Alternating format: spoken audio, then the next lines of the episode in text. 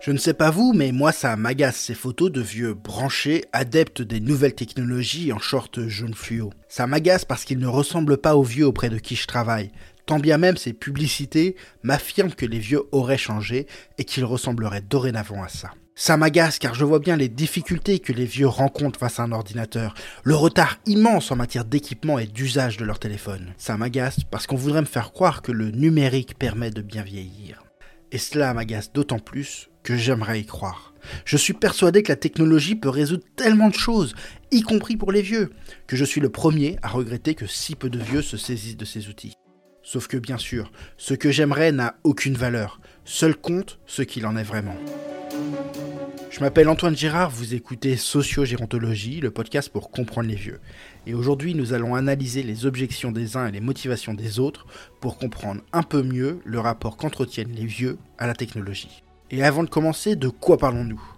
La technologie, dans le regard des vieux, c'est 1. Une technologie personnelle, les outils que possède ou utilise la personne. Quand on parle de technologie, on ne parle pas de ce qui est nécessaire pour rendre une voiture autonome, mais de la voiture autonome en elle-même. 2. Qui apporte une nouvelle manière de faire ce qui était auparavant fait. Aujourd'hui, c'est principalement deux choses, communiquer et rechercher de l'information, mais c'est aussi de plus en plus un moyen d'interagir avec des prestataires de services de manière désintermédiée, et demain de faire à notre place des activités devenues difficiles à réaliser. Troisièmement, la domotique prend un caractère technologique dès que la personne a le sentiment de ne plus être en mesure de parfaitement maîtriser cet outil. J'ai déjà fait un épisode sur cette question, je ne l'aborderai pas aujourd'hui. Quatrièmement, la technologie, qu'il s'agisse de produits ou de services, a dans les yeux des vieux un caractère innovant, y compris pour les plus connectés, qui restent bien conscients, et d'ailleurs n'hésitent pas à nous le signaler, que rares sont ceux de leur âge à être connectés. Cinquièmement, quid de la télé?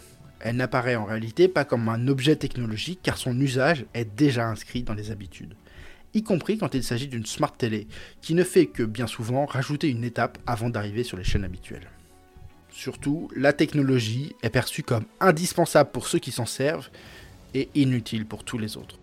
Aussi, disons-le d'emblée, oui, la majorité des vieux ont un profond désintérêt pour la technologie. Et oui, une partie croissante des vieux pense que c'est un outil formidable qui favorise leur bien-être et participe à leur équilibre de vie.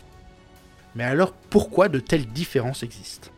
Pour répondre à cette question, nous allons d'abord chercher à comprendre pourquoi les vieux ne s'intéressent pas à la technologie, puis ensuite nous chercherons à voir pourquoi certains s'y intéressent. Il y a deux objections qu'on entend souvent. D'abord, on pense que c'est une question d'équipement, que comme ils ne sont pas équipés, ils ne s'y intéressent pas.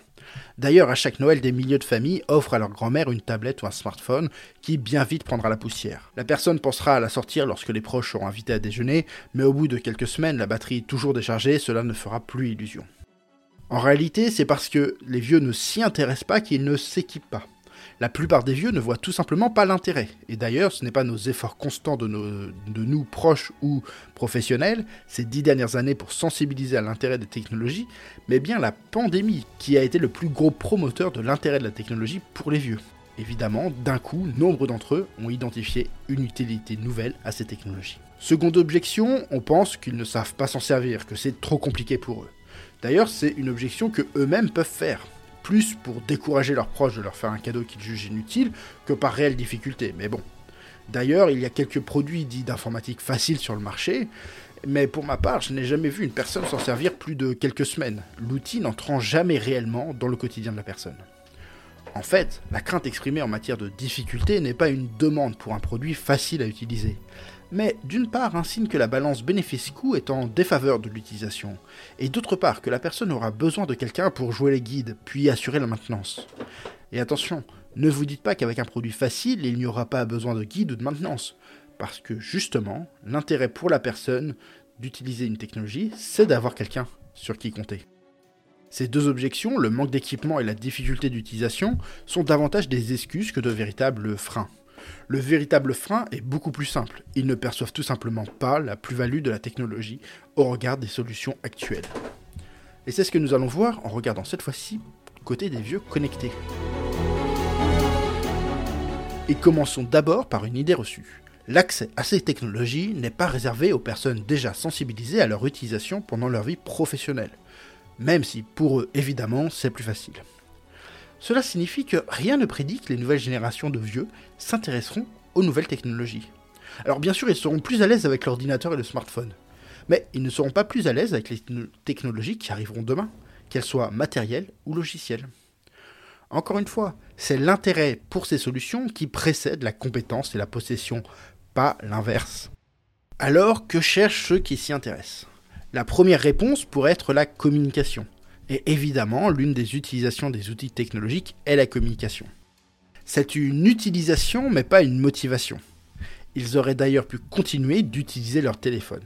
Alors pourquoi choisissent-ils d'envoyer des mails ou d'utiliser une application de communication textuelle? Cette remarque sur la communication est valable pour les utilisations de type sécurité ou facilité ou que sais-je d'autre, qui sont aussi souvent mobilisées. Ces réponses ne sont pas fausses, mais ce ne sont pas les motivations profondes. Elles ne disent rien sur pourquoi certains vieux choisissent cette solution technologique.